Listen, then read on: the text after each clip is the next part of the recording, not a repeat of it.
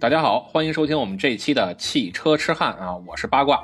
今儿可不一样了啊，今儿我们这个队伍壮大了。今儿过来聊天的呢，一共有三位朋友啊，广岛野猫老师，还有我们好几期没出现的阿杰啊，以及在我们节目最开始啊就过来跟我们录过几期节目的这位 Neil 老师啊。三位先跟大家做个自我介绍吧。大家好，我是阿杰。大家好，我我是 Neil。大家好，我是广岛野猫。不愧是玩赛车的啊！你们这个自我介绍追求的都是速度，还挺快，是吧？都挺简短。阿杰啊，是玩模拟器赛车啊，这个电子竞技这一块的行家。而且阿杰呢，最近也是从线上啊要转到线下了，参加了这个吉利组织的一个比赛，考取了线下的真实的赛车手的身份啊，也是持证上岗的赛车手了，是吧？对，现在那个稍微算脱了一点点键盘侠吧，到时候能甩个证给人看。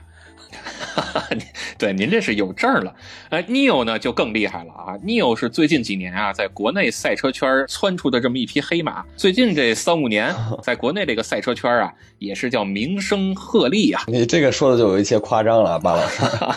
拉力咱先不说，就说场地这一块吧。这个十次领奖台，您也能占个六七次了，是吧？呃，运气比较好一些吧，因为我参加那个比赛，可能呃，除了个人的能力以外，这个车队的整体实力还有运气也需要占很大的一部分。就是而且啊，这个 Neil 老师啊，他真的是在中国赛车领域啊，也是一个实干家。就是人家不光自己组建车队跑比赛啊，这个站上领奖台，人家还为这个中国赛车界做了好多实事儿。比如说，组建了一个叫“新车手帮助计划”，就是专门。帮着咱们这个国内啊，这些对赛车运动有兴趣的朋友，又不知道该如何踏进这道门槛的人，帮着大家一块儿体验如何去跑赛道啊，如何参加比赛呀，包括怎么考这个赛车执照啊，在这一块也是做了不少实事儿。呃，因为我们大家都是从这个。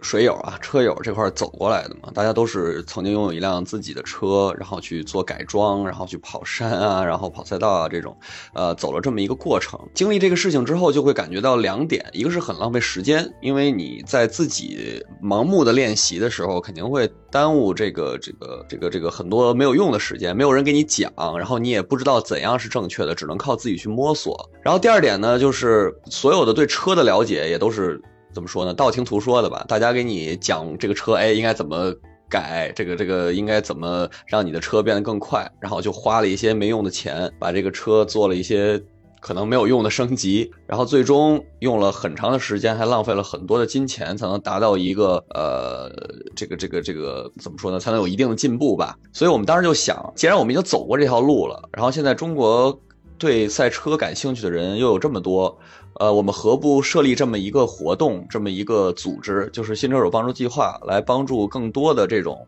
像当年我们一样想接触赛车的朋友，呃，少走弯路，少花钱，降低这个赛车的门槛，让大家就可以。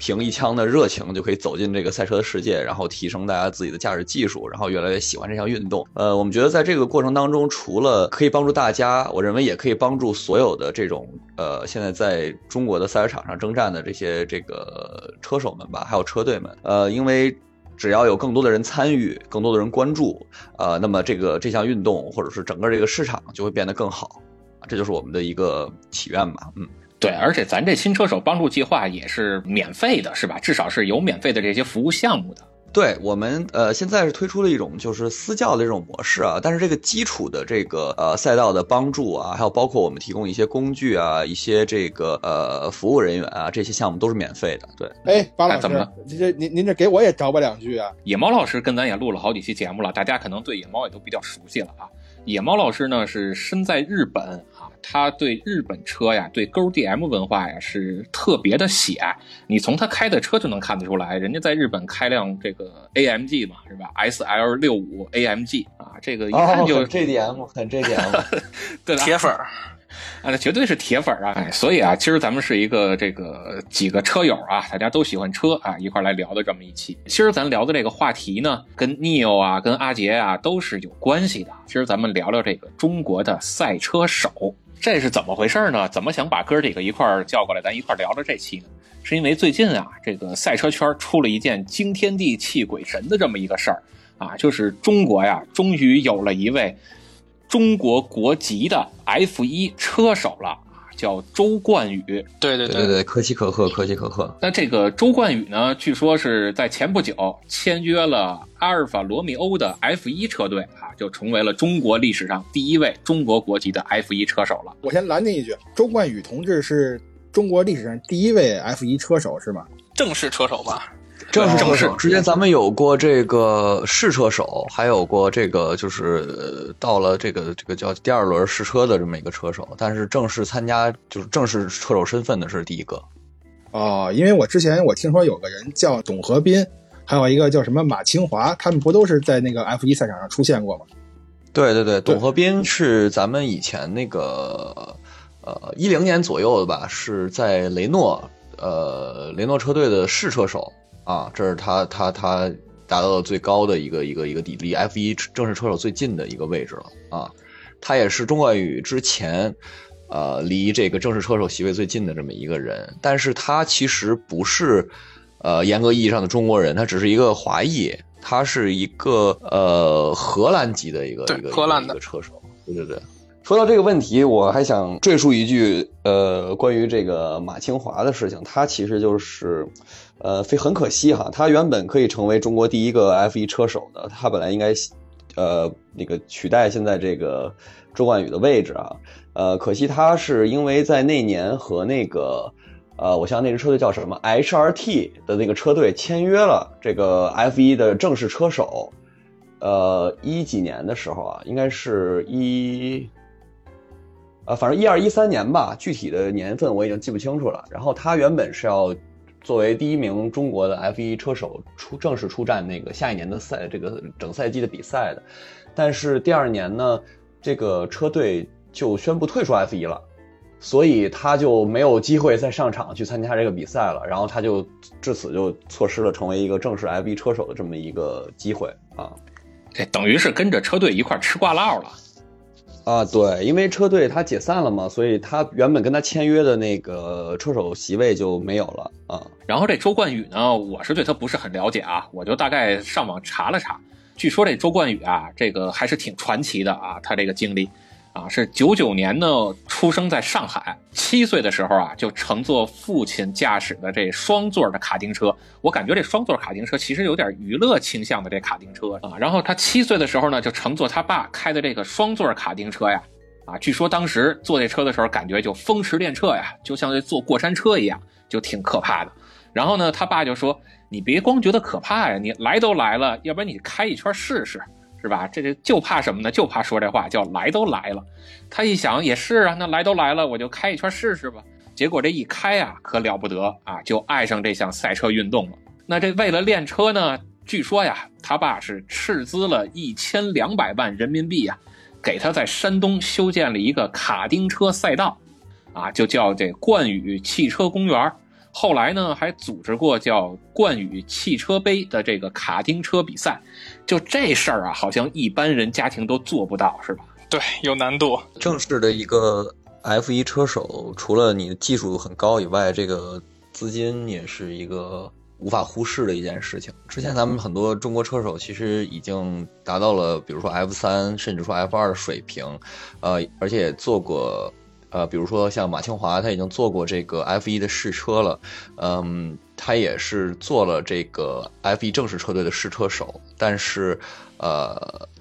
也是这个资金方面的问题吧，这个最终是没有成功进入 F1 的这个正式车手序列。所以这个玩赛车呀，确实是挺烧钱的。刚才不是说七岁的时候吗？这个过了三年，到了十岁的时候，这个周冠宇啊，就赢得了全国卡丁车锦标赛八个分站，这哥们儿全是冠军。你这家里趁个赛道，天天都能练习，这确实不一样啊！这八个赛道啊，八个分站全是冠军，卡丁车相当于就已经被他征服了嘛，那就觉得没意思了。那怎么办呢？到了二零一四年呀，就签约了叫法拉利的车手学院啊，就让人家当成这个叫苗子吧，当成一个好苗子啊，就给签约了，到那儿开始学习这个赛车了。也是从这儿开始正式的进入了叫方程式赛车的这么一个道路吧。啊，一五年呢获得了意大利的 F 四啊这个锦标赛亚军，然后一六年呀、一八年呀、一九年呀就一直啊什么 F 三啊、欧洲啊就没少拿冠军。到这一九年呢，是签约了 F 一的雷诺车队，但是当时啊还不是正式车手，就只是这个叫发展车手，啊，也是叫有潜力的这种培养对象吧。同年就创下了英国银石赛道 F 二的最快纪录，并且这个最快的圈速记录呀，是一直保持到今天。去年呢，也就是二零二零年，在这个英国站啊，F 二级别的。首回合正赛里边拿到了一个第二名，这个呢也是首位中国车手在 F 二级别的这个赛车领域啊拿到亚军，也就是最好成绩的这么一回。要说这个呃论实力上，其实到了 F1 的赛车场上，这个车和车的差距就比较明显了。但是 F2 的赛场上的这个车辆的规格是统一的，所以说如果你能在 F2 的赛场上拿到呃比较好的成绩，就能。呃，说明你的技术是个人技术是确实是非常强的，就是至少基本功还是很扎实的。对，而 F 一赛场上其实呃，这个车和车之间的实力差距还是比较明显的。就是比如像奔驰这辆车，现在基本上在 F 一的场上的前不不完全负责的说啊，可能前十的这个这个车手，只要给他一辆 AMG 的这个 F 一的赛车，基本都是有夺冠的希望的。啊，所以说这个车和车的差距在 F 一中比较明显，像周冠宇这种在 F 二中能拿到了这个前两名的成绩，就说明他的水平真的是很高了。你看看我这有先见之明没有？我就是奔着 F 一赛场去的。奔驰不也有一款车就叫什么 F 一吗？是吧？叫什么迈克拉伦 F 一啊？要等你买那款车了，那个是真正的 JDM，对吧？这一般人都听不懂咱这是怎么回事儿啊？没事，咱接着往下说。刚才不是说他拿了一个这个亚军吗？但是那是八月一号啊，在同年啊，也就是去年二零二零年的九月二十七号，在二零二零赛季，FIA 就是国际汽联啊，在 F 二级别的这个锦标赛里边，俄罗斯的索契站啊，第二个回合，周冠宇老师就拿了个人首个 F 二级别的生涯的冠军。啊，这就更厉害了！刚才还是亚军呢，这回就冠军了啊！然后在二零二一年二月份啊，夺得了这个整个赛季，就是二零二一赛季啊啊，他夺得了叫亚洲 F 三锦标赛车手这个总冠军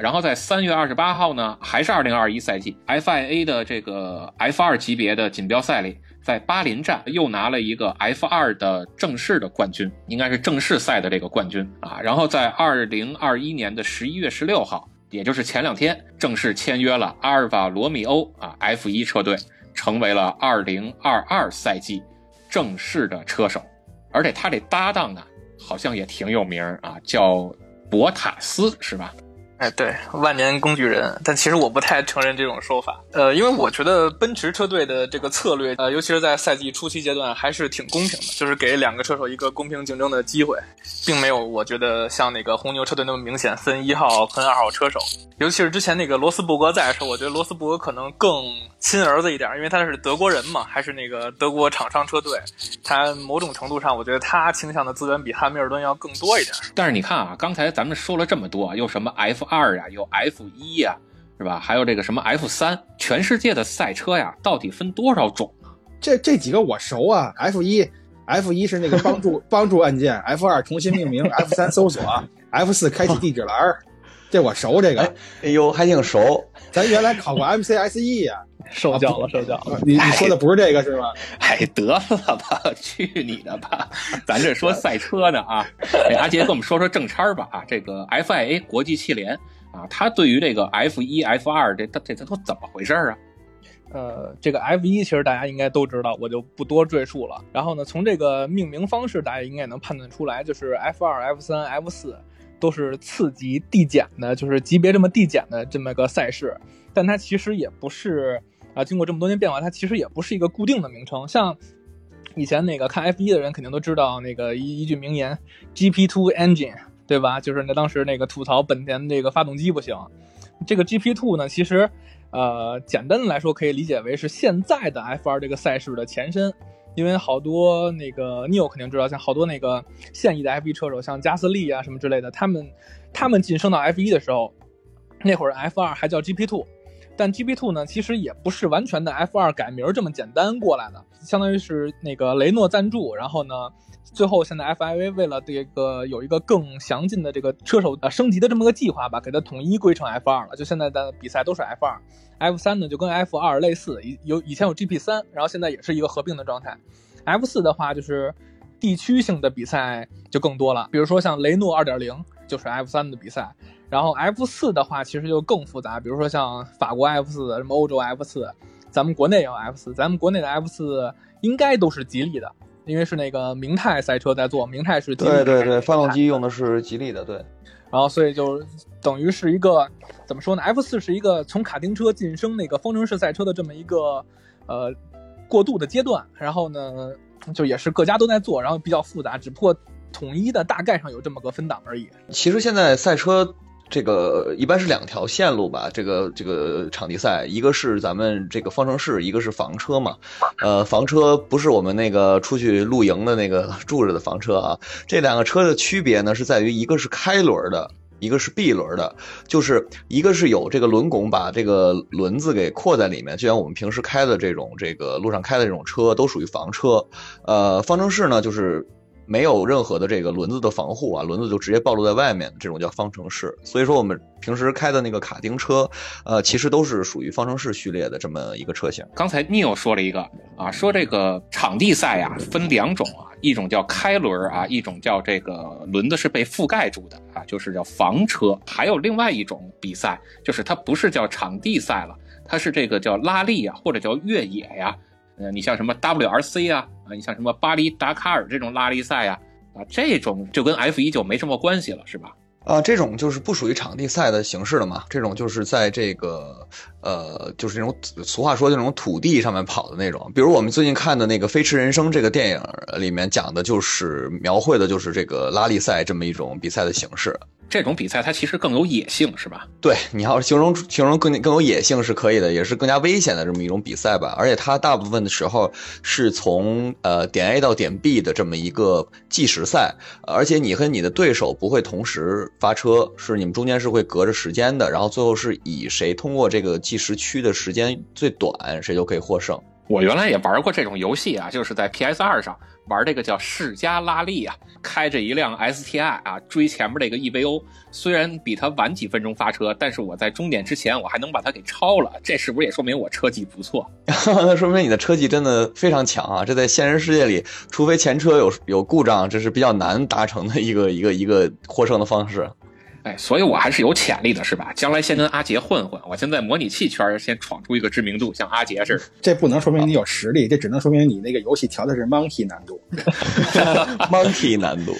对对对对，我调的这个难度级别比较低。还有这个什么比赛？你像刚才咱说的这些是拉力啊，还有一个叫什么 DTM 啊，还有勒芒啊。DTM 呢，就是德国房车大师赛的这么一个。呃，缩写，它就是呃，很多这个厂商在一个非常小的限制下，就几几乎没有限制的情况下，把自己呃公司能掏出来的所有的这个对于房车的技术，全部都堆到这个呃自己的一个以量产车为原型的这么一个这个车型上面，然后呃这个跟其他的厂商去竞争的这么一个比赛，呃，它直到现在它仍然是一个可以说是。呃，世界上最顶尖的，刚刚我们说的这个房车，这个这个这个这个序列中最顶尖的这么一个房车比赛，他他们的车手首先就很厉害，有时候会出现一些，包括咱们这个耳熟能详的一些很强力的这个 F 一的车手也会来参加这种比赛哈，然后他们也是这个各个厂商拼的最狠的这么一个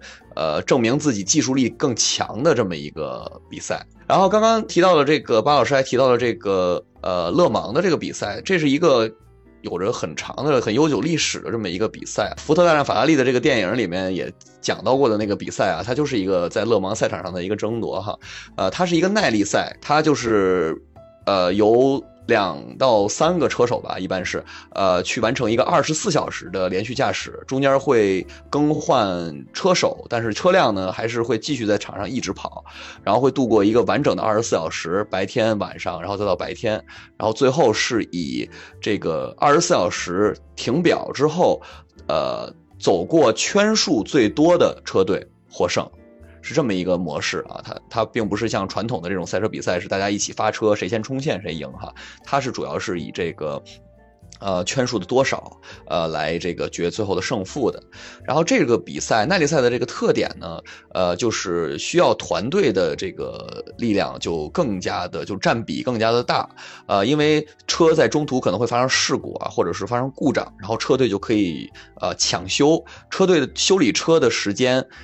呃，长短就直接决定了最后最终这个车队还有这个这个几名车手的这个最终成绩。所以说，车手的实力在这个赛场上只能占到整个比赛的可能一半吧。这样，所以说，嗯，基本上就是分这几种。还有刚才巴老师说的这个拉力赛之外的，还有一个变种啊，就是我们的这个呃打卡拉力嘛。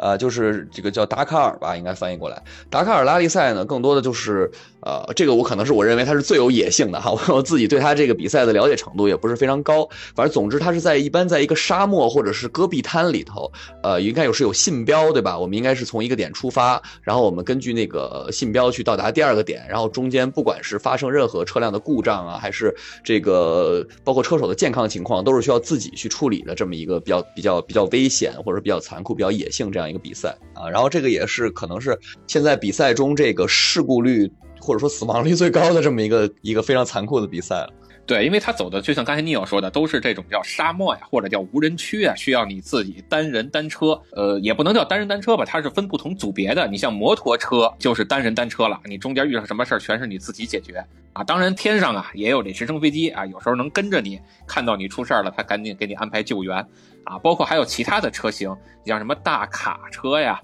啊，还有这个什么皮卡呀，就是各种各样的赛车，分了不同组别，都在这一块去比赛。所以有时候呢，你能看到在一片沙漠里边。这边是一辆大卡车啊，像红牛车队的大卡车正在那儿比赛呢，旁边过去一小摩托把它给超了，就是这种事儿也是有可能出现的。对对对，所以说基本上咱们现在这种比赛就分为这几种吧，然后他们每一个比赛的看点都不一样。比如说 WRC，我们能看到一些非常这个帅气的过弯哈、漂移啊、拉手刹呀，在沙地上包括起起飞啊这种都容易在 WRC 中看到。呃，达喀尔呢，就像刚才巴老师说的，咱们穿越戈壁滩，然后在里面处理各种各样的。稀奇古怪的问题哈，然后并且能看到各种各样不同的这个车型或者甚至摩托车之间的竞竞争啊，呃也是非常有意思。像 DTM 这样的这个比赛呢，是更多的是各个厂商，就不只是 D DTM 吧，我觉得可以可以延伸一下，就是所有的这种房车的这种这个比赛，呃就会涉及到这个 GT 级 G GT 车型，比如说 GT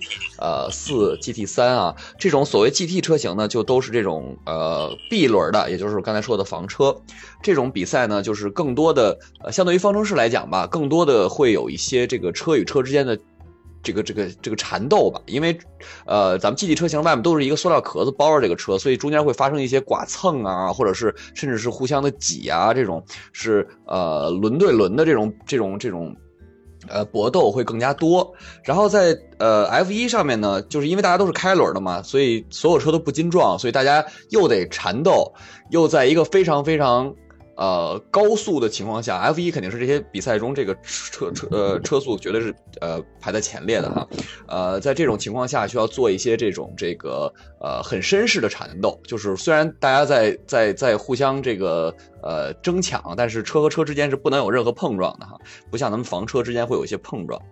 呃，然后像勒芒这种这个长时间长距离的耐力赛呢，就要看这个各个车队去怎么应对一些突发情况，怎样去修车呀，然后车手之间的配合呀，包括换人啊、加油啊这些情况。所以说，不同的比赛都有不同的看点。这个赛车还是一个比较复合的一个比较复杂的这么一个一个一个一个运动。刚才 Neil 说的这个呀，我其实有一点不太认同。Neil 说什么呢？说这个达卡尔啊。是死亡人数比较多的，我觉得这话呀，你搁在现在来说还行。咱要是倒退个几十年，那各位还记得当年的 B 组吗？肯定是 WRC，前几年肯定是 WRC。对对对，B 组的话怎么说呢？那会儿我还小不懂事儿，但是长大之后再了解过往的这些历史的话，就会发现那真是个疯狂的年代。就就是 B 组这帮人啊，那完全就是不要命，是吧？然后这个车弄得齁老快齁老快的，然后还得特别轻。包括说，我看好多这个后期的这个纪录片介绍啊，啊，他们在车手知情的情况下，都把车上的这个防滚架呀，啊，给减轻了一些配置啊，这个就为了偷轻嘛，那完全就是拿自己的生干的事儿嘛。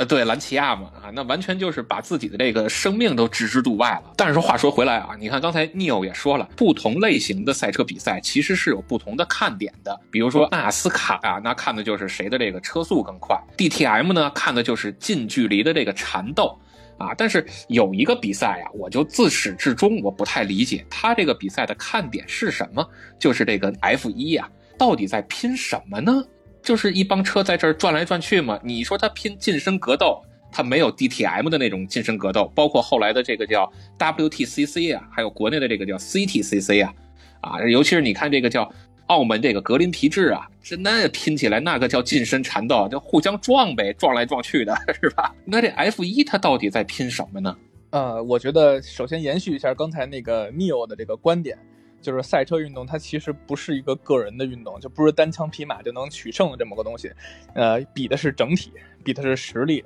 所以这也就是好多人就是前段时间一直批评，哎呦，这奔驰车队怎么这么快呀？就别人都没得玩了，这那的。其实我觉得人家也是付出了精力或者投有了投入，所以才能这么快的。人家比的，人家是有付出才有这个得到的嘛。所以咱们其实没有必要去批评人家这个车，这火星车怎么怎么着。因为在奔驰之前，红牛也快，法拉利之前也快过，迈凯伦也快过，都当过火星车，对吧？不一定就因为奔驰这几年快，所以大家就一块抨击它，就觉得汉密尔顿只是开快车而已。各个品牌都有这么一段经历啊，叫各领风骚数百年，是吧？你之前野猫不也说过吗？这本田之前好像也表现不错，本田那可不嘛，可是也辉煌过呀。对对对，本田也辉煌过嘛。这个偶像塞纳那个轰的那个标，本田的那个老板在自己的那个小时候不就说过那个著名那段话？我之前在你节目里也说过，他说当我还是个孩子的时候，就有一个梦想，让自己的生产的赛车可以在全世界的赛车比赛中参赛。并且取得胜利，这个豪言壮语啊，那个那个时候就说出来了。你说本田它这个 F 一的历史也是确实挺辉煌的，就是不管是在这个六十年代啊，还是在这个九十年代啊，就包括这个啊最近的几年呀，这个成绩都不错。但是我个人还是比较，呃，喜欢就是在八六年一直到这个九二年之间吧，大概是这么一个时间段。比如说这个连胜十五场的那个壮举啊，真真是就是挺提气的，看着。就没想到，就是日本啊，你你你要是说跟传统的那些欧洲的那些那车队比起来，好像是不太起眼儿，也比较新。你感觉这个技术上好像有点跟不上，但其实上你拉到赛场上练练，还真不是那么回事儿。并且呢，就是你看，我一直就是日本这几大品牌里边，我是不太喜欢丰田的。虽然我之前租了一个那个雅力士，但是丰田它之前退了那个 WRC 之后，不就是想去 F1 赛场上去试试吗？结果这个干了几年颗粒无收，哎，只 只能是这个草草收场就完了。但是你看，同样是作为日本品牌的本田，在 F 一 F 一赛场上，那的表现就完全不一样了。哎，就刚才野猫说这个八十年代这 F 一啊，我是小时候也看过啊。小时候看 F 一是什么呢？就是小时候有一个叫有线电视啊，ESPN 上边能看到一些 F 一比赛。当时就感觉说，这些 F 一比赛啊，他们更多的还是在比这个驾驶员的技术。但是最近这几年的 F 一呢？感觉就好多黑科技全都进来了啊！这个什么叫 Hello 啊？就这这个环儿啊啊，还有这个什么可变尾翼呀，包括这个什么 DRS，就这都是什么东西啊？我这几年没看 F 一，我感觉就完全看不懂了。其实我想那个改正一下巴老师的观点，就是以前的 F 一也不是只拼车手的，只不过可能是你的童年不太了解这些东西。对对对，你要说最早那些 F 一，那确实是包括什么风扇啊，这个电风扇都用上了，是吧？这个地面效应什么的。对对对，其实 F 一从头到尾它就不是一个拼车手的这么个赛事，呃，像 F 一的车手大家都知道有很多种这个晋级方式，呃，近些年就是差不多从维斯塔潘开始吧，呃，这些 FIA 的高层就为了防止这些年轻人跳级。所以就大概规定了，现在你想成为一个 F1 车手，就肯定要历经 F2 的这么一个赛季。而 F2 刚才 Neil 也介绍了，就 F2 是一个相对公平的这么比赛，因为它的赛车的规格都是一模一样的，你只能在呃比赛策略或者说是车辆调教，然后剩下比的就是车车手的个人能力了。然后所以 F1 的车手是经过选拔上来的，所以就是 F1 车手之间的这个竞争力，大家可以。不看他 F 一的成绩，从他先前的这个经历就可以判断个大概水平。大家为什么觉得之前激烈？他的可能 F 一也有那个罗德尔之类的，就是他觉得 F 一激烈是因为大家这种近身的缠斗比较多。现在呢，由于这个空气动力学越来越呃明显，就是利用空气动力学的这个东西越来越多。那个车很难，就比如说它有大家看 F 一可能会听到一个词儿叫脏气流，就你在车后面的时候，并不一定就会很舒服，因为大家都知道有一个吸尾流这么个词儿嘛，玩赛车。但是在 F 一在某一个区间的时候，在它车身后，其实它是并不。并不舒服，就是它跟车会很困难，就可能你后车比前车要快个零点五或者快个小一秒的时间，但你超车的话，可能在某些赛道也是很困难的，就是因为现在这个空气动力学的原因，导致这个超车很困难。然后这个 FIA 为了增加观赏性，就多了这么 DRS 这么一个东西，就相当于是后面那个尾翼能给展平，就是相当于那个减轻它的这个阻力。那这时候如果前车也把这展平，你是不是后边这个吸尾流的能力就更少了？是有这样规定的，就是后车跟前车的距离在一秒之内的时候，你可以打开 DRS。如果前车的前方没有车的话，它是不能开的。所以你也会，比如说，就是也会产生一些策略，比如说你切西瓜让车了之后，然后有的人就故意恶心你，拖俩弯不让你，让到有 DRS 区的时候，他把你后车放过去，然后他再开 DRS 再把你反超，或者说是他借一下慢车的这个车辆，然后就是比如说被套圈的车，你在他后面，你也可以在后面开 DRS 的。哎，您您给我们解释一下啊，就是您这术语我们都不老听得懂的啊，什么叫切西瓜呀？呃，就是四轮出白线，这就是不守规矩是吧？对对对对对。啊，那你这得扣分啊，是？呃，所以咱们 FIA 也有那个，哎，不能说咱们 FIA，就是 FIA 也有这个相关的那个小组来评定这个赛车之间的发生一些问题碰撞，就跟拳击似的，得那个裁判打分商量着来。哎，你你足球不也是吗？得看一下这个视频裁判组给你的这个视频回放。刚才啊，你看野猫说了一句话，我就觉得挺有意思的啊。他说这个叫本田的这个老板呀，这个当家人呀，说从小有一个梦想啊，就是能看到他的这个赛车呀，能在全世界的赛车品牌上啊，能够拔得头筹。这句话就让我想起来了咱中国也有这么一个汽车品牌的企业家，也说过类似的话。啊，我印象中好像是小的时候啊，看他在电视上啊接受采访的时候说过，说咱中国怎么就不能有自己的跑车呢？因为这一句话，哎，吉利美人豹 就应运而生。但是话说回来啊，虽然当年这个车被骂的是挺惨，但是过了这么多年啊，吉利这个品牌好像确实是在赛车运动上啊做出了不少的贡献。呃，首先其实我就是这个吉利赛车运动发展的受益对象。因为我前段时间参加的那个超级联赛，就是吉利组织的这么一个活动，然后呢，我是通过他的那个挚爱体验营来晋升的，就是，呃，相当于是你去参加一个训练营，然后你可以获得赛照，然后再有一个晋升年度总决赛的机会，然后这个参加训练营的费用也比较低，因为 Neo 肯定知道，那个参加一个这个赛照培训一般都是最少一万起步，对吧？对对对，赛照现在越来越贵了。然后呢，我去参加这个超级联赛的这个挚爱营的时候。只有六千多，六千二，我没记错的话。然后，而且是在宁波国际赛车场来那个培训的。然后，教官的阵容也比较豪华，像那个咱们今年那个 TCR 的冠军张志强，然后还有像老牌教练林立峰啊什么之类这种老中青三代比较车圈有名的人过来当教练，然后给我们的这些培训的时间呀，包括还是教授的内容都是比较高规格的。所以，那咱中国怎么就不能有一个自己的 F 一车队呢？啊，你像 F 一，好像据说是到现在为止，也就只有那么十几个车队，然后二十多个车手。主要我觉得一个主要因素就是咱们的汽车工业发展，首先咱们就吃亏了，咱们在人家落后了好多年，然后才开始有这个有这么个东西的，更别提赛车运动对于咱们那个就跟国外的差距来讲就更大了。再一个就是 F 一的资金投入门槛实在是太高了，一般的厂商是承受不起的。哪怕是本田，现在不也是退出了吗？只不过是红牛把它的那个发动机那个组给这么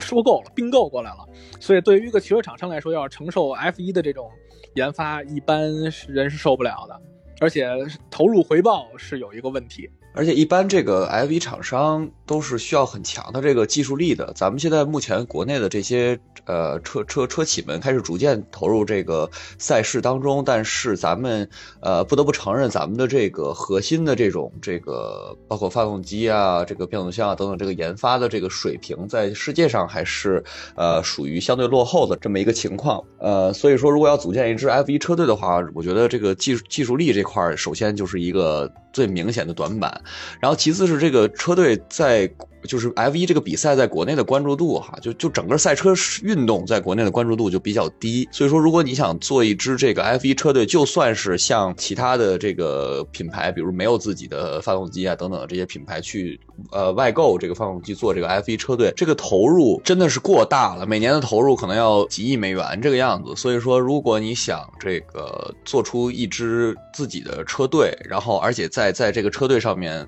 呃，以商业化的方式去盈利，这个目前对咱们来说还是比较有困难的。不过我还是比较乐观的吧，我觉得随着这个这个这个周冠宇进入这个 F 一以后，咱们可能呃各大厂商啊，还有包括这个这个这个老百姓啊，关注这个赛车的这个人数规模可能就越来越大了。有可能在不远的未来，我们也会看到一支我们自己的车队在这个赛车场上奔驰吧。虽然咱们在这个传统的发电这一块啊。啊，还不是很占有优势，但是咱可以弯道超车呀，是吧？这现在不光有 F 一，它不还有一个叫 F E 吗？是吧？我我前一阵看网上那个视频，就这堆 F E 在这个赛场上跑，跑着跑着还没跑完比赛呢，还没完赛呢就没电了，都停在半路上了。所以说这啊，这个不是咱们不看好纯电在赛车运动上的发展，是我给你机会了，但哥们儿你不中用啊，是吧？我这个外行来看呀，我感觉这个 F E 是不是它可能更会面向于我们这些外行人去看啊？就是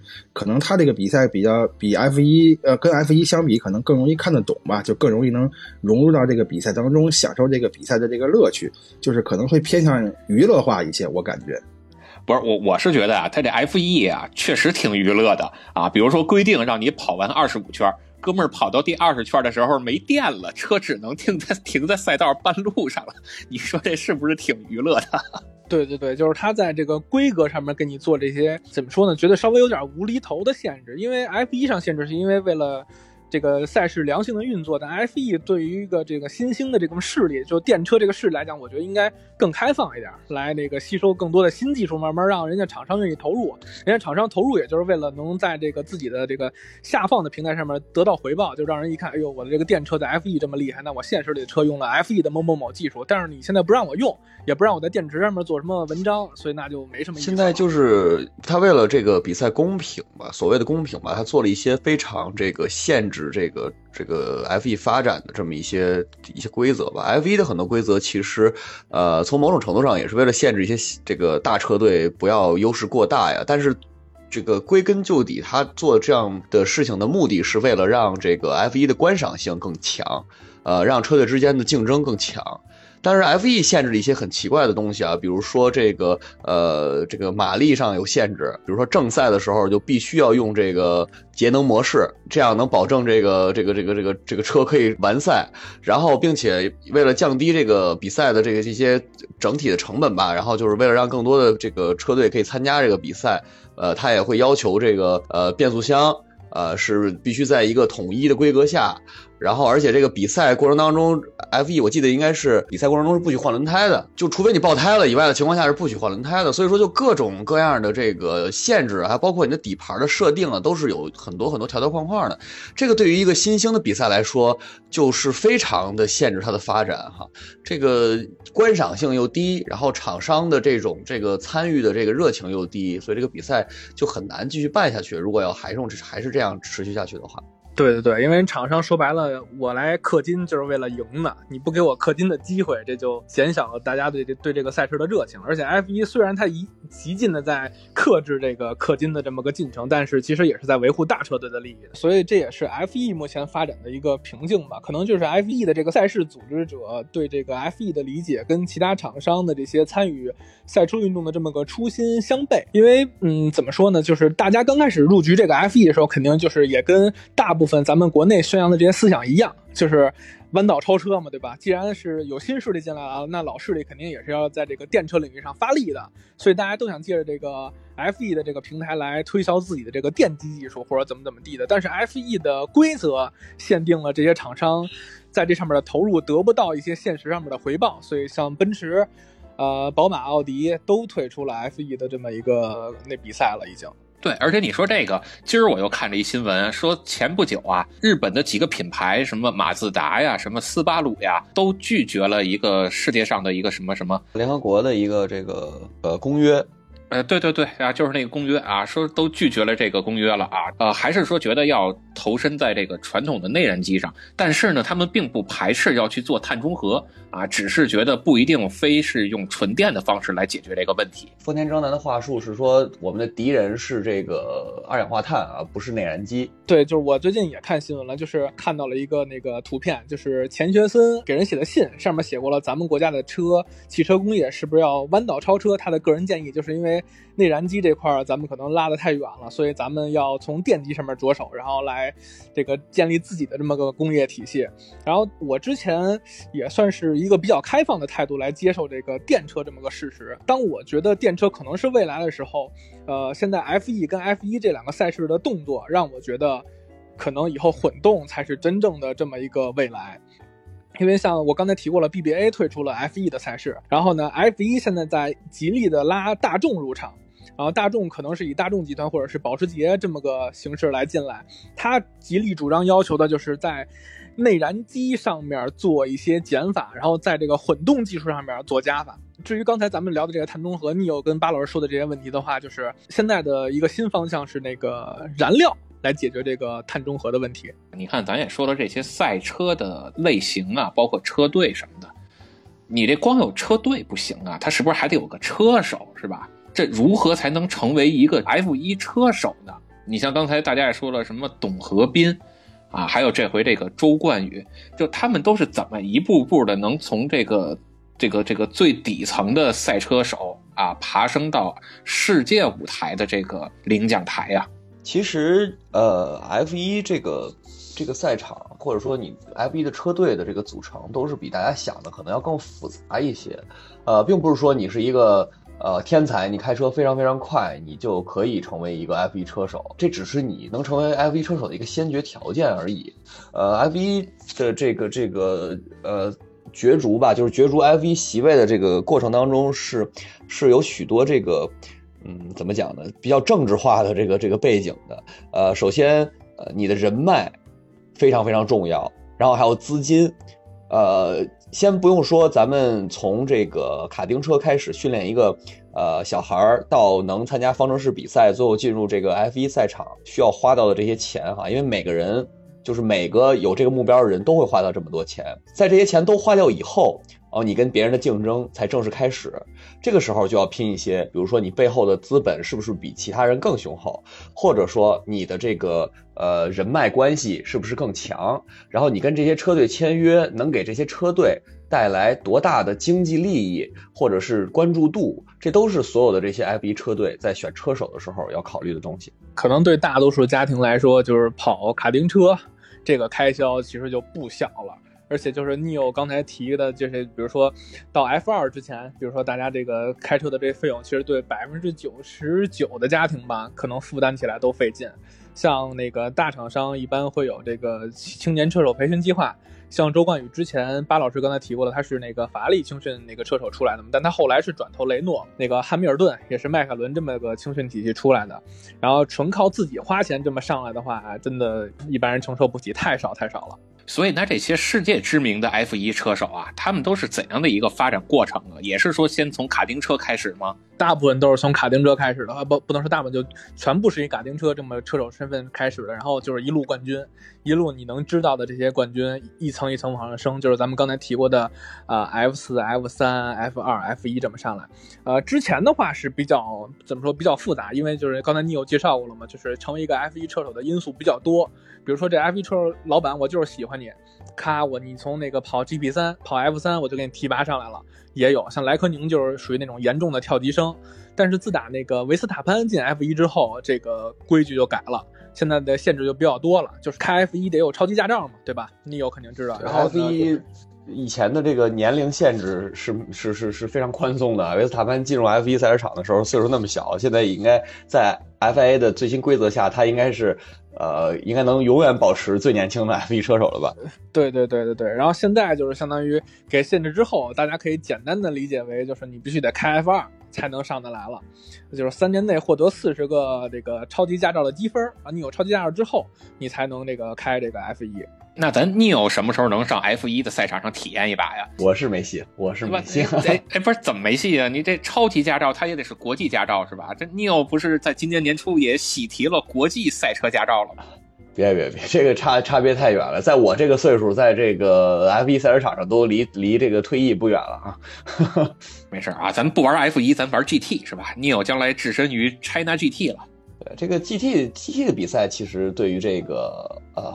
不 也不能说一般人吧，就是对于这个呃有一些资本，然后对这个赛事比较感兴趣的人，可能更加的友好一些吧。这个是其实对这个车手的要求，其实呃还有包括背景的要求，相对于方程式来说要低很多。Neil 说的比较隐晦啊，这个低很多，其实就是九牛一毛。但是您别看这九牛一毛，这个一辆 GT 的车也得上百万了吧？对一个 GT 四规格的车，基本上是在，呃一百五六十万这样这样这样子的这么一个这么一个规格价格吧。然后呃 GT 三级别的车，啊就是三百万左右吧。然后每年的这个运营成本差不多就是再翻一倍。啊，所以说这个，如果你要买一辆车，然后再开开一年这个比赛的话，一年你可能就需要准备这个呃三百左右啊。然后如果是这个 G 三的话，就要更多。所以说到这儿啊。咱们 Neo 啊，据说是在二零二二赛季啊，可能也要投身在这个 GT 四的级别里边了，是吧？还是 GT 三啊？啊，GT 四，GT 四啊。所以现在啊，如果还有哪位老板听着咱们这期节目哈，想要投资 Neo 这个车队，还来得及，是吧？对我们呃车队呃怎么说呢？我我个人的这个这个资金也是成问题啊，所以说我们做这个 GT 四，主要是我们车队啊，明年要开始运营这个 GT 四的这个赛车了，然后我们可能呃有一些车手会代表这个车队去参加这个比赛啊，但是我个人的话呢，呃目前还在还在还在安排中吧啊，不好说明年是不是真的会上场去比赛，但是我们车队明年是确实是购买了这个呃保时捷的这个。GT 四的赛车，然后明年可能会参加这个，包括 China GT，呃，CEC，还有这个，呃，包括最近比较火的那个绅士杯，就是在那个那个那个无意 被抓之前参加那个比赛，嗯。都是这个明年可能会参加的一些这个这个赛事。哎，不过你说到这个车手啊，我想说句题外话，就是我小时候也特别喜欢看这个 F 一，特别是像像什么什么什么舒马赫呀这些车手啊。但是呢，我们家老爷子呀就死活看不上这个 F 一。就为什么看不上呢？就按他的话说啊，就是这个 F 一比赛那不就是比车嘛，对吧？你车造的好，你换个猴上去开，他都能得冠军。哎，这是他的原话啊。但后来我一了解，好像还真不是这么回事儿。就是因为这个 F 一，它应该是咱们这个地球上速度最快的赛车比赛了吧？过弯的时候速度也很快。就据说呀，它过弯的时候，这个车手承受的这个重力加速度是很大的，这一般人可能根本就承受不了。所以就是他们平时这个体能训练呀，对于身体的要求也是很高的。所以你看，就刚才你说到这个，咱们这个中国人啊，怎么就没有这个车队、没有车手呢？就是你看这个咱们这个体格啊，会不会也是成为限制咱们成为车手的一个因素啊？你说这个还真是啊。当然，你像像你说的这个，是个猴就能开 F 一，这不像话啊。但正经什么人才能开 F 一呢？能开得好的，那都是叫厨子。啊，也叫伙夫，为什么这么说呢？啊，这叫脑袋大脖子粗，是吧？不是什么什么，就是伙夫。就你看 F 一车手这帮人的脖子呀，那恨不得都跟脑袋一样粗细。就是他们在拐弯的时候，据说这横向 G 值都能到四五个 G，是吧？这脖子一直得跟那儿拧着，得使个劲儿。就这个体能上面的这个要求，确确实是咱们这个亚洲人的这个体能，呃，上面可能在前些年确实稍微差一些，但是这些年也都追上来了。然后，并且呢，我想说一下，可能大家都不太了解这个 F 一在真正开的时候的这个这个这个驾驶员到底有多难哈。呃，如果仔细观察过咱们 F 一比赛会，你会发现这个呃车手在赛道上比赛的。跑的时候是会经常去调那个非常复杂的方向盘的。其实这个车上是有很多很多的这个，包括刹车平衡啊，还有刚刚说的 DRS 啊，还还有包括这个刹车迁移啊，叫叫这个 BMIG 啊，刹车偏移啊，车辆输出曲线啊。啊，还有包括这个这个这个跟车队之间的沟通哈，需要在一场比赛中调这个车辆的设定很多次。之前有算过，汉密尔顿在跑这个是哪一站？是土耳其还是哪儿那站的时候，他跑一圈啊，调六十度方向盘。你要想象一下这个。呃，在一个三百公里的时速下，你又得控制你自己的车辆，又得跟场上的其他车辆搏斗，同时你需要一直在连续的调整你方向盘上车辆的设定，这个这个难度就可想而知。就比如说一些黑科技，其实大家都知道，加到了这个 F1 的赛车里的很多黑科技，但这些黑科技很多时候是需要这个车手去控制的。就比如我刚刚说的这个刹车牵移，呃，是说这个呃。车辆呃，咱们不知道有没有人了解哈，就是关于咱们呃，在这个赛道上驾驶的时候，有时候你的这个前后轮胎的磨损程度是不一样的，所以说它需要调整这个刹车平衡，也就是让更多的刹车力去前轮或者是到后轮，就是在车里面是有一个这个拨杆，一个操纵杆是可以操纵调整这个数这个数值的。这个这个拨杆在一般的赛事上，比如说像方程式啊，还有包括房车呀、GT 四、GT 三上都是有这个设设置的。但是 F 一有一点很厉害是什么呢？它可以在你入弯的同时去调整动态调整，根据你现在轮胎的抓地力去动态调整你的这个刹车迁移。因为你入弯之前你可能需要很大的前轮的刹车力，但是在入弯的过程当中呢，前轮的刹车力可以逐渐的减小，然后你的这个刹车泵的力量你就可以自动的往后轮去调整。这个数值也是需要车手去调的。我当然说的这个这个比较专业、比较复杂这个东西啊，但是呃，这就是上百个需要这个车手在比赛的时候考虑的情形，或者是这个需要手上做操作的这个之一哈。所以说，这个 F1 车手并没有我们想象当中那么简单，只是把一个呃很快的一辆车给它开好了就可以。他其实，在赛车场上，呃，一直是在手忙脚乱的在调那个方向盘上的各种各样数值。哎，所以你看，这个阿杰啊，还是很有潜力的。谁说键盘侠不能开好赛车的，是吧？人 F 一车手跑一圈都得敲键盘敲几十次。对对对，我在向这方面看齐。然后刚才你有说那个，呃，确实是比较变态的技术，像那，因为他们的 F 一里边还有那个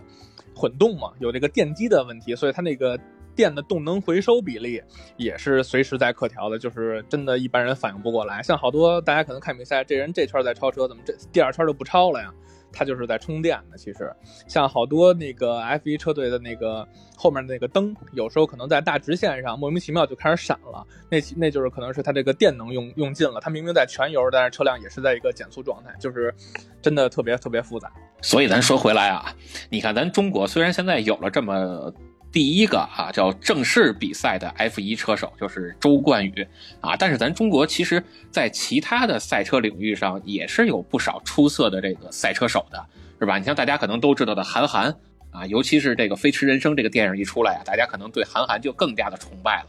啊。但韩寒其实。他的赛车技术还是挺不错的啊！我记得在二零零九年啊，在北京鸟巢看这个叫车王争霸赛啊 （ROC） 啊啊，看这个比赛的时候，韩寒就代表中国参加这个比赛，和全世界的这些各个赛车领域的知名的车手同场竞技了。包括韩寒早年间去大众三三三车队是吧？包括在斯巴鲁那边开拉力赛的时候，表现应该也是都不错的。啊，对，就是中国其实最早的时候接触这个各种赛事的这个这个老一批老一批的前辈们，其实，呃，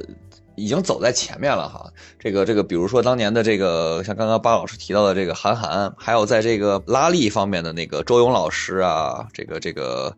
呃，包括这个卢宁军老师啊，等等这些人，还有呃，包括近些年的我们在这个《飞驰人生》里看到的那个这个这个叫什么张真东，他他的原型就里面那个很帅的那个很有钱的那个那个那名车手，他的这个他叫林真东吧，我记得在电影里，然后他在现实中的这个车手名就叫张真东，也是这个比较强的这个 CTCC 啊，就是叫什么中国汽车房车锦标赛的这么一个职业车手。呃，其实国内也出了很多这种类似的这种这种车手。呃，拉力赛我还想再提个名字，有个叫那个刘曹东的，我我个人是比较偏刘曹东，因为觉得呃这么年轻就不在了，真的是惋惜。我我其实特别可惜的，你知道是谁吗？就是徐浪啊。所以就是长城那个事儿一出来啊，我就瞬间我就想起徐浪了。啊，也是这种类似的事情吧，咱咱咱咱就不过多的说了啊。哎，你说到那个就是中国有名的车手啊，这个正好三位专业的老师都在，我就请教一下，就是之前我听过一个也不能叫有名的车手吧，但是这个人确实挺有名的。但是我一提他呀，反正是了解点赛车的呀，反正都有点瞧不上那个劲儿。这个人是谁呢？他就叫林志颖。那个野猫老师说之前，我就猜到这个名字了。对对对，一对他说就是。这林志颖是赛车，呃，是是影视圈里边最会开车的。哎，也不能这么说啊，哎还有柯受良呢。他可能在赛在影视圈他都排不上号。这个问题是这样的哈，就是我刚才说到这个 GT 赛车的这个门槛儿相对来讲低一些啊，当然这个这个资金的门槛还是依然很高啊。但是 GT 赛车呢，其实是更加接近于我们平日开的这个房车，而且 GT 赛车是有辅助的。它不像是方程式是任何辅助都没有。我所谓的辅助就是什么 ABS 啊，什么那个 traction control 就是 TC 啊，还有包括什么 ESP 啊这种，就是在马路上这些呃为了我们的安全设置这些高科技的这些这些这些电控设备哈。呃，在 GT 赛车上这些是包含的，只是他们是赛用的，然后并且有级别，可以根据你车手的水平去调节这个级别。呃，这个的好处是什么呢？这个。这个好处就是会催生一批这个老板车手，我们所谓的老板车手啊，就是，呃，可能你的水平呢，呃，相对职业车手来说，呃，要差一些，但是呢，你可以靠这些车辆的这些辅助的功能，也给你带来这个赛车的乐趣啊，也可以跟这些车手们这个上场去竞技。虽然说他的水平不如职业车手，但是房车赛基本不是一个人的比赛，大部分的比赛，就比如说像 China GT，就是两名车手，一辆车。参加比赛，然后包括 CEC 可能是三名车手一辆车，呃，凡是这种比赛，全部都是可以呃，就是这个这个这个通过老板去花钱，然后当然了，这个基础还是要有的哈，考取赛照还是要考取的。有了赛照之后，老板就可以通过花钱去参加这个比赛，所以说这个比赛的门槛呢，除了资金以外，基本没有。所以，任何这个希望来参加这个比赛的人都可以，就是考考考取驾照之后来参加这个比赛，然后并且因为这个一个一辆车呢是两到三个车手开，那么老板可以去雇佣职业车手，比如说，呃，我我今天我就希望能有更大的几率这个站上领奖台，那么我就花钱雇这个呃董鹤斌，比如说啊，我就说的就是夸张点了啊，虽然不可能啊，就是比如你雇一些中国现任的。职业车手，比如说张真东，我把他们雇来做我的队友，那么我的水平可能相对来讲低一些，但是呢，这些职业车手的水平高呀，所以我们最终的成绩是按大家一起开这辆车的那个呃这个这个成绩算的嘛，所以说我开的慢一点，他们去帮我追，通过这种方式也有机会可以这个站上领奖台。所以说 GT 赛车的这种老板车手呢，学名哈就是叫绅士车手，呃是有很多的。呃，不管是从这个影视圈来的呀，还是这个娱乐圈来的呀，呃，或者是一些比较大的企业的这个领导啊，或者是这个这个富人，呃，其实，在赛场上是有很多的，他们也是这个这个怎么说呢？GT 赛车的一个重要的组成部分吧。这个这个这个这个，当然这个情况不是在中国才有哈，这个情况在全世界都是这个样子。所以说，我们很多职业车手他是怎样去这个。呃，赚钱呢，或者是怎样去这个持续的参加这么昂贵的比赛呢？这些绅士车手们功不可没。不说人家的这个驾驶技术如何吧，至少人家也是为这个中国的赛车事业做出了很多贡献的，不然哪有这么多车队参加比赛呀？就是赛车这个东西，它并不只是说你这个有点兴趣就就就可以做得好的，它呢，呃，就像我们在练车的时候，我们总是喜欢跟我们的这个新手帮助计划的这些学员说的一句话，就是你的水平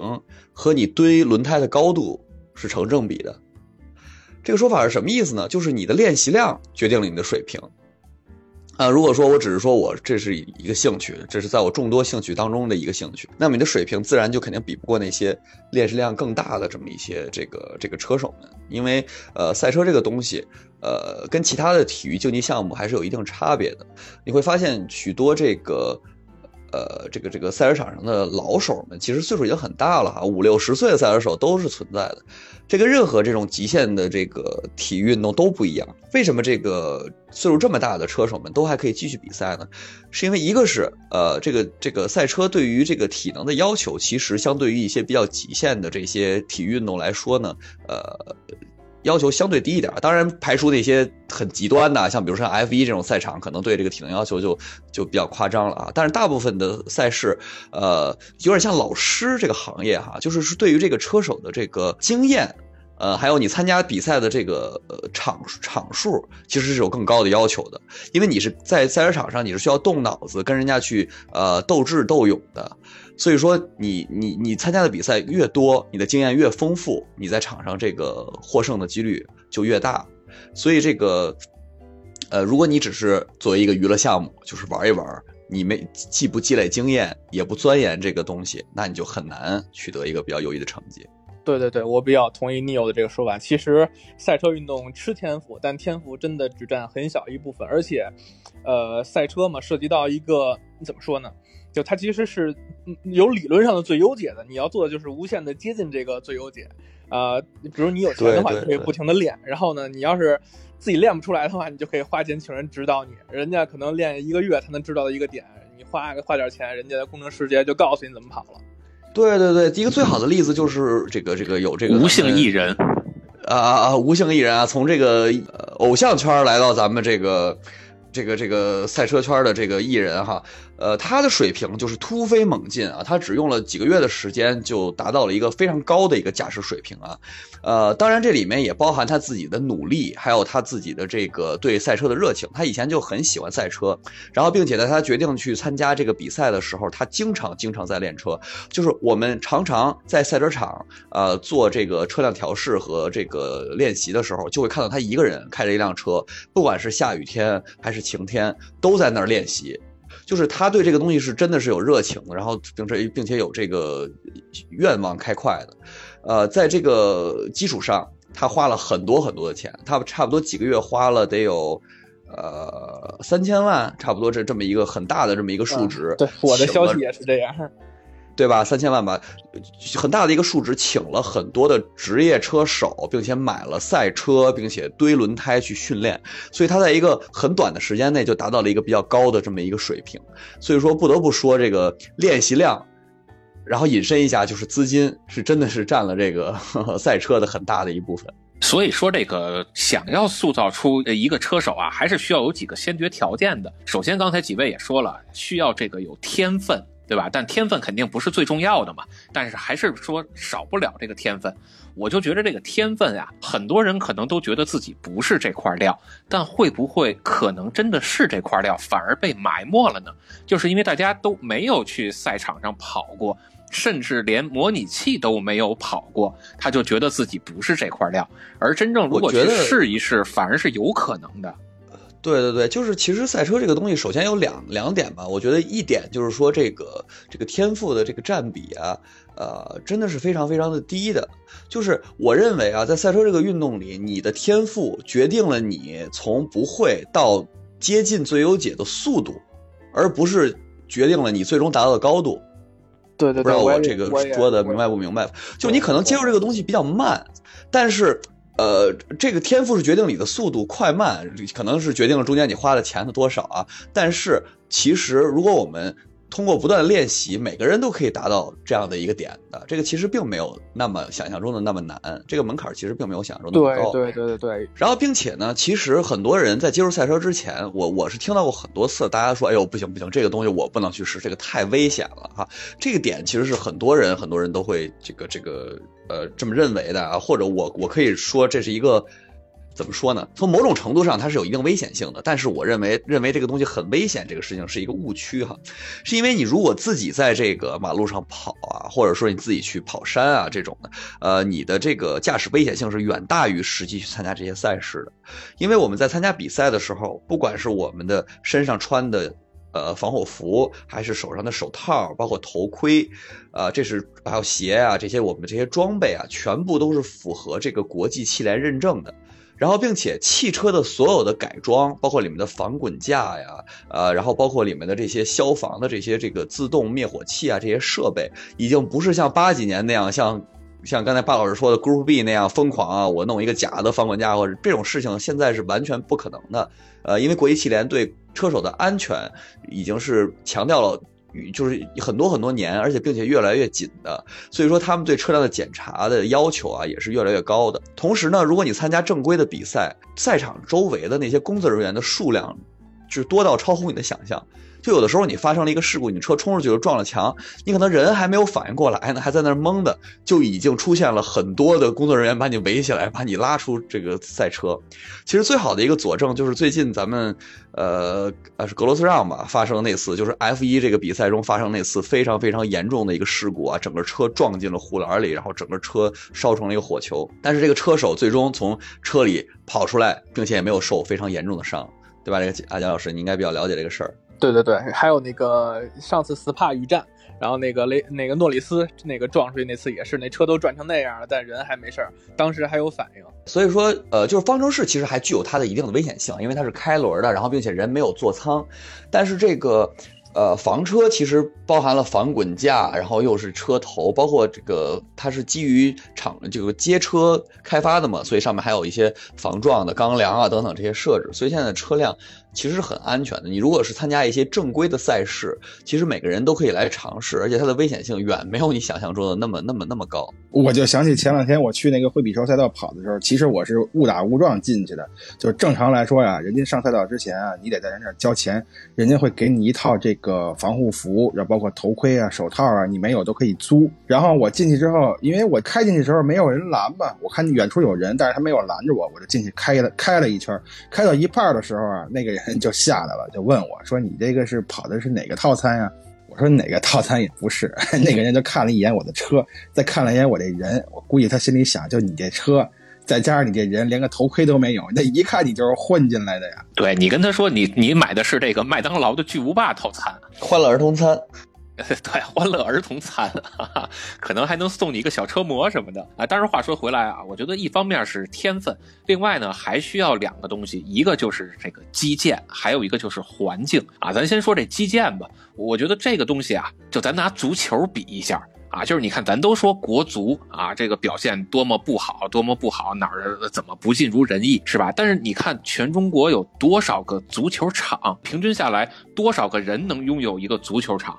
那你说这个赛车其实也是一个道理。你要是全中国，好，比如说十四亿人，您算算，一共才有十四个赛车场，合着一亿个人能分到一个赛车场。是吧？但是你要看那些老牌的赛车强国，什么英国呀、美国呀、德国呀，包括日本，那恨不得遍地都是赛车场。这个这个英国，我之前看他们的纪录片啊，什么苏格兰啊，这个每个周五或者每个周末啊，这个村子里边几个人就能搞一场小的拉力赛。他们就觉得这个就跟我平时没事我去唱个 KTV 啊，我去吃顿大餐啊，啊，或者说我去钓个鱼啊，这是完全一样的一种娱乐休闲方式。但是在咱们这儿就完全不是这个概念。就是包括像日本这么这么小的这么一个国家里面，都是充斥着巨多的赛车赛车场。几位老师说的时候啊，我那个稍微思考了一下，就是日本有四个大岛嘛，北海道、本州、九州和四国，就北海道这一个地方啊。就大约有五十九个大大小小的赛车场。我觉得这个“基建”这个词可以用，但我觉得更多是在咱们的这个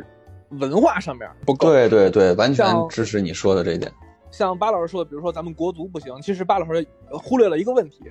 每个大学里边都是有足球场的。像其实咱们的那个足球基建真的还好。那你说人咱那非洲？对吧？沙沙地上就能踢，但人人家就是比咱们厉害。我的意思是什么呀？就是你看，咱说咱国足不行，但是平均下来，咱国家有多少个足球场？你再看看赛车，赛车的这个赛车场，那不比足球场更是少得可怜吗？所以你在这样的情况下，你怎么能指望咱这边有全民对于赛车的一个普及度或者热爱度呢？我觉得这个考虑这个问题是要反过来考虑的，就是为什么没有这么多赛车场？是因为咱们这个汽车文化的缺失，就是呃，因为大家对他对此的关注度很低，就是建赛车场啊，除了上赛啊是一个国家行为以外，所有的赛车场都是由某一个集团、某一个。公司去。呃，或者房地产公司去建造的。那么你建造这个这个赛车场，呃，大家也肯定也不是做慈善，对不对？我建出这个赛车场来，我肯定是要收益的，我肯定是希望能这个投入有回报的。那么怎么才能投入有回报嘛？那肯定是关注度高啊！我可以办更多的赛事，有更多的资本投入进来，有更多的观众去关注它。那么，因为我们国家的这个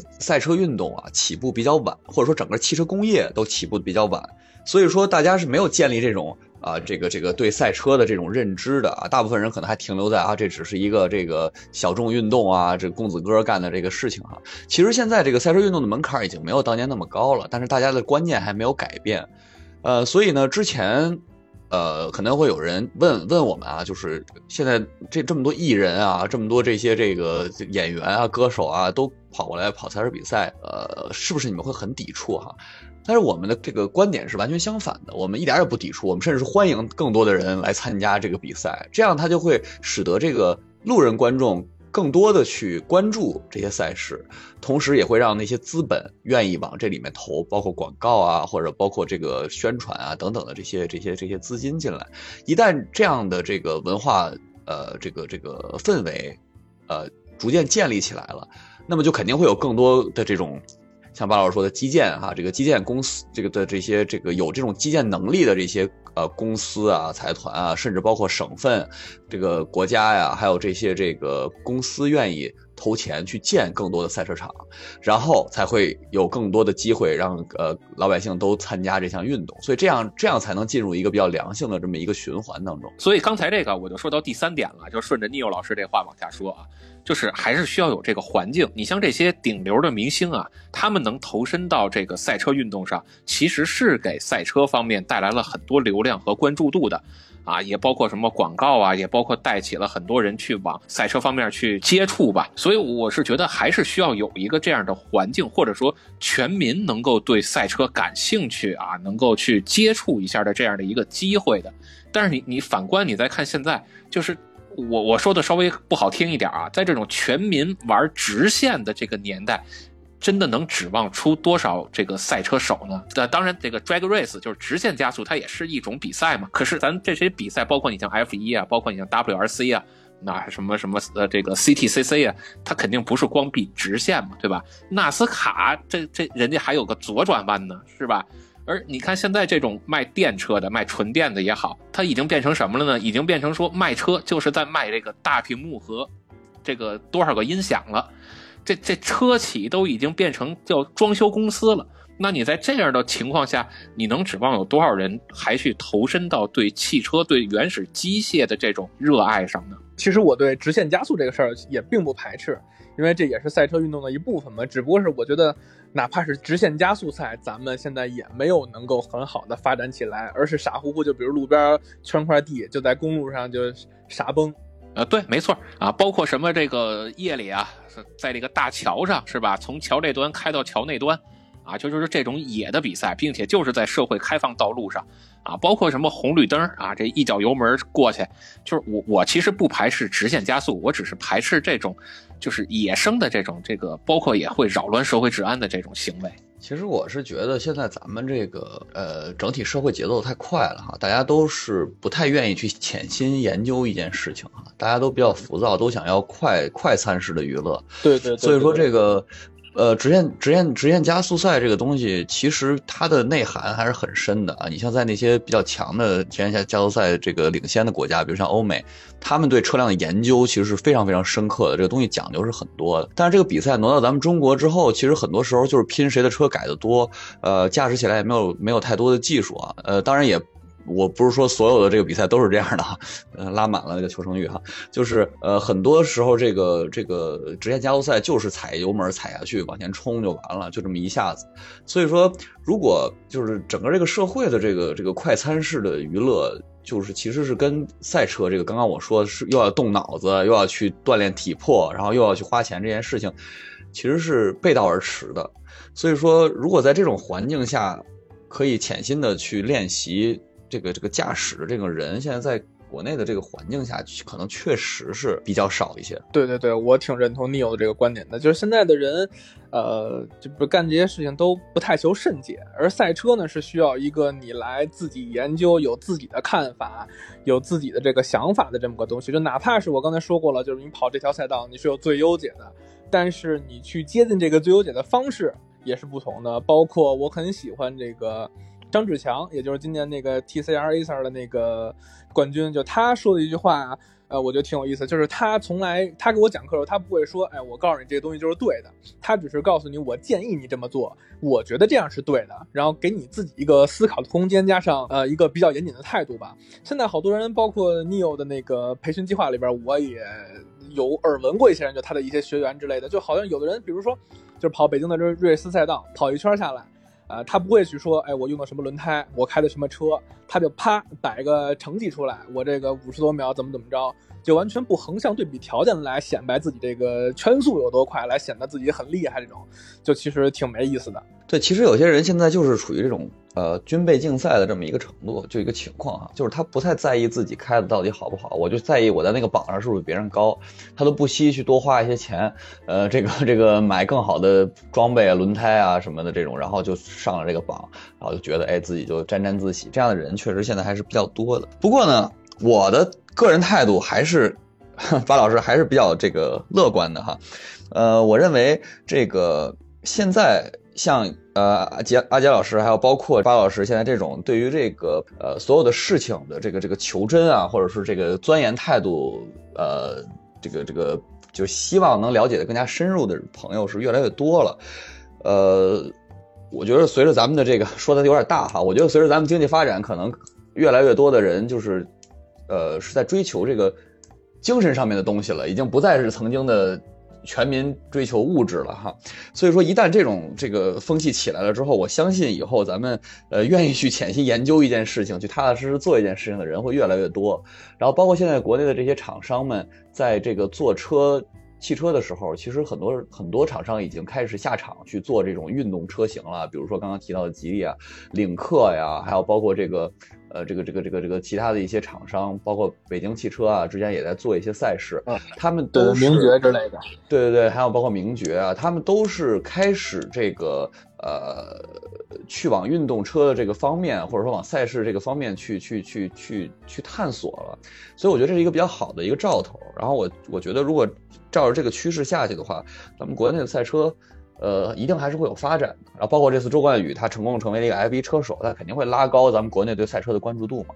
所以，呃，我希望这个咱们以后可以这个赛车的这个环境啊，或者这个文化会越来越好吧。不过我有一点点有点担心哈，就是嗯，客观的说，周冠宇现在到了这个 F1 的赛场上，第一年，呃，我觉得。呃，阿杰老师，你来这个这个，呃，看我说的对不对啊？我觉得以周冠宇的实力，咱们第一年的目标就是能拿到一个积分，就是比较客观的一个这个这个这个水平对他的一个一个一个评估吧。我觉得，只要我觉得他的成绩跟这个呃博塔斯没有太大的差距，就说明他的发挥已经非常好了。这点我觉得可能关注 F1 比赛的朋友们可能会。就是看法可能会跟我比较接近哈，但是如果是这个老百姓，可能一开始都不知道周冠宇是谁，一说哎呦中国有了出来了这么一个一个车手，就我很担心他们在第一年看比赛的时候，可能他的成绩跟大家想象的不一样，会不会是造成一些负面的影响？阿佳老师你觉得呢？呃，我觉得这种情况大概率会出现，就好比国足，大家平常都不看中超，但一到国足比赛就嗷嗷出来骂国足不行，这种情况肯定是会出现的。再一个就是我跟那个尼欧老师一样，我觉得周冠宇呃能跟博塔斯呃有一个差不多的积分啊，我觉得就应该算是完美的表现了。因为博塔斯的实力其实有时候被人低估太多了，他其实只是正赛能力稍微偏弱一点，但他其实的这个排位能力，还有的这个他的那个。那么对车的适应能力，我觉得都是中上游的这么一个水平。如果这个周冠宇能跟他接近的话，我觉得就其实做的很棒了。对，而且而且我现在我我认为他跟那个角田，就是日本的车手那个角田，还是嗯，从实力上应该还是有一点差距的。我现在目前这么这么认为，当然跟车队的车辆也也有也有关系哈。我希望大家别到时候看了比赛之后，就是 对周冠宇有看法就好了。对对对，其实看 F 二就周冠宇的这这个经历来说，就是他没有那么强，就比如说不像这个不是那个青训车手叫什么来着？拉塞尔。对，不像拉塞尔、勒克莱尔这种，就是一年生一个，一年生一个，就这么变态的这种天才车手一样。但周冠宇其实，在 F 二的表现还是可以的，尤其是那个米克舒马赫拿冠军那个赛季，我觉得他之前跟米克舒马赫的表现来讲，我感觉可能还略胜一丢丢。但是两个人发生矛盾撞车之后。我感觉个人感觉是有一点点资源倾斜，然后呢，他这个后面的发挥就一般，然后转投雷诺之后，呃，也还是有个比较稳定的表现吧。因为这个 F 二也是每个车手只能最多参加五年，然后他的这个冠军还必须要强制的这个升级，就是你拿冠军之后你就不能开 F 二了。所以周冠宇这三年整个的表现下来，我觉得还是有竞争力的。话说回来啊，就是你们看啊，现在这个自动驾驶啊，都这么的叫什么叫？人心所向吧，就是大家都在追求这个自动驾驶。哎，你们觉得未来这个赛车手还会存在吗？反正我是觉得呀，就是这赛车手啊，将来可能还会存在，只不过他未必真的还坐在驾驶舱里边去真实的驾驶这辆车了。就是将来的比赛啊，我这脑洞开的大一点啊，将来的这个比赛啊，可能比的是什么呢？就是叫硬件加软件。硬件呢，就是这辆车子本身它的这个基础素质。你说它的马力啊，你说它的底盘调教啊，等等，包括空气动力学啊，就阿杰最关心的这个空气力学。但软件呢，可能就是各个车队后台的这些程序员，他们在这儿去写代码，你用一个什么样的角度去拐这个弯儿，把这路线全给你写成代码，甚至是说呀，将来这些赛车手的存在。存在在什么地方呢？就是让这些人去成为动作捕捉的这个对象，就跟咱们看的这个漫威的电影似的啊，什么这个绿巨人啊，这不都是动作捕捉吗？将来这些车手会不会就成为动作捕捉的对象？就是让他们开一圈，然后捕捉下来他们转动方向盘的时机跟角度，包括油门啊、刹车呀、踩踏的这个力度，再让这个这个程序员在这个基础上做一些修改，然后去让他们去参加比赛。甚至说有没有可能啊？将来这各个电动车的品牌啊，就去买这些知名车手的这个动作捕捉的数据啊，就说你买了这么一辆某某品牌的纯电动车，你再买一个 VIP 的驾驶包，你今儿坐你这辆自动驾驶车出行的时候，给你驾驶的这个后台的数据啊，包括你这辆车的驾驶风格呀，可能就是舒马赫，也可能就是塞纳，让你花少量的钱就能体会到这帮人。给你开车带来的这种感觉，开车这个赛车我不懂啊，但是旅游我懂啊。就是你还记得之前我在那个直播间里边跟人家吵得跟热窑似的，还跟人打起来了，就说这个 VR 旅行啊能不能取代这个真实的旅行？反正我的看法就是，这 VR 旅行你做的再逼真，做的再好，那它跟真实的旅行它也是有差距的。就反过来说，咱们这个赛车，我觉得也是。就是你看，虽然说这个运动叫赛车运动啊，你乍一听赛的是那个车，好像跟人呢它没什么关系。但是呢，其实你看这个赛车的时候，你看的一个是这个车的这个技术水平，这个车到底怎么样；再一个，你看的也是这个车手他在这个赛场上啊，这个临机应变啊，看的他他这个本事。所以就是你，即使是你可以捕捉到他这个动作，但是呢，比如说你在这个赛场上突发了一个什么事件，我觉得你也不见得能百分之百把这个车手当时的反应给百分之百的完全的给模拟出来。所以，反正我个人是第一是不希望将来这种自动驾驶能够取代这个赛车，取代车手；第二个，我觉得它也是不能被取代的，也不可取代。这这个永远是赛车就是车手跟车这两个合二为一，缺了谁都不行。我的观点是认为，这个东西早晚有一天会实现，但是短期内不太可能。这个东西怎么说呢？这个发展速度是一方面，再一个就是人们发展它的这个这个东西的意义在哪？就好比这个 F1 车手，包括我们现在在玩的这个模拟器，可能你在线上做比赛，对吧？成本又低，然后还能拼车手的真正的这个技术。但为什么模拟器的这个发展，呃，虽然我一直在玩，但我一直觉得它是有天花板的。就是因为赛车运动真正背后推动的是这些汽车厂商，它汽车厂商是要有回报的，啊，所以这个赛事是不可能一直在虚拟的这个现实里来那个完成。就好比刚才这个野猫老师说这个旅游一样，比如说如果能真的有一天像做到那个之前那个电影那个那个什么玩家里边的那种人，比如说你身上会有热感，你什么接触水啊、接触空气这种，你都能在身体上真真真切切的感知到的话，那你其实对人来说，你的这个旅游的感受是能一模一样的。但是这个旅游的这个背景就是建立在你去另一个国家的消费啊，对这个经济的推动啊这些东西，你是靠那些东西完成不了的，所以它终将会有这个发展的天花板，我是这么看的。这个问题是这样的，我首先首先我先说一下这个，我觉得这个随着现在这个新能源车的这个发展吧，我觉得咱们呃，就是我我我还是 我还是比较乐观，我一直觉得这个赛车运动不会随着咱们的这个新能源发展就是而消失啊，因为我一直觉得对于这个速度的追求啊，还有对这个呃这个这个这个这个赛车的这种这个喜爱是这个。呃，人们啊，或者说是大多数这个男孩子从小就喜欢，从小就是骨子里的有这种追求的这么一个东西，呃，所以说以后如果在大街上、马路上，我们大家都开电动车了，我们这个再也没有机会去体验这种这个呃所谓速度与激情了，然后再也没有机会去像现在我们这样去去去体会这个驾驶乐趣的时候。呃，那么其实我反而觉得这种赛事还会更加的发扬光大。因为你没有办法在自己买一辆性能车去体验它的这种乐趣了，你没办法在这个这个马马路上，当然要合合合合规合法，在马路上体会这种这个驾驶乐趣了。那么我只能怎么办？我只能去赛车场，我只能在赛车场里去去去体验这种可能以后国七国八这个限制的那些那些那些汽车的这种乐趣。这是首先我想说的一点。其次是我觉得刚才大家说的这个呃关于自动驾驶这个问题，其实巴老师你说这个东西。没有问题，但是但是你考虑一下，咱们以前咱不说赛车啊，就是足球，对吧？呃，篮球或者是这种传统的这些体育项目，啊，不是也是可以通过这个所谓机器人去实现吗？这个机器人实现这个东西，随着技术的发展，是会发生这种咱们不需要人真的上去比，然后就是让机器人在上面比，然后咱们去编程这种运动。是会出现的，呃，我跟阿杰老师的这个想法是一样的，它它终归是会会出现，并且会这个发展的。但是这个东西，我认为和真正的赛车是不冲突的，它是会往两个方向去发展。就像现如今咱们开的这个模拟器的比赛和我们实际上在赛车场上的这种比赛，我认为他们是会并行发展的，而不是会互相取代的。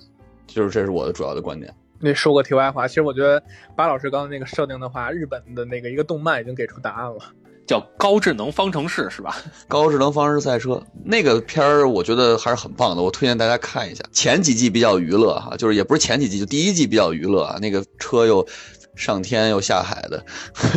但是从第二季开始，或者说从第三季往后，都是在认真的讲赛车，在赛车场上大家的心理博弈啊，然后包括为什么有的人开得快，有的人开得慢，他都有非常认真的解释。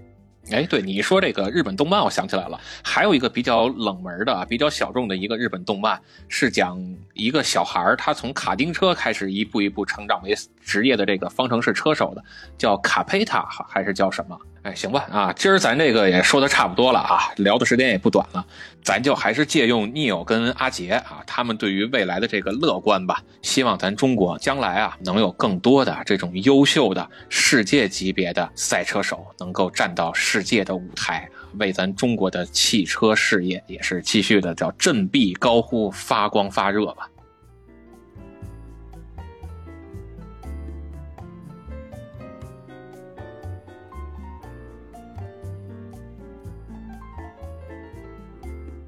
就是我觉得，如果大家对赛车感兴趣，又觉得赛车这个费用比较高的话，可以试试模拟器，然后算是一个相对比较这个平民的这么一个接触赛车运动的方式。对，上回这么这么跟我说的人，掏出了一个这个两万块钱的模拟器清单来。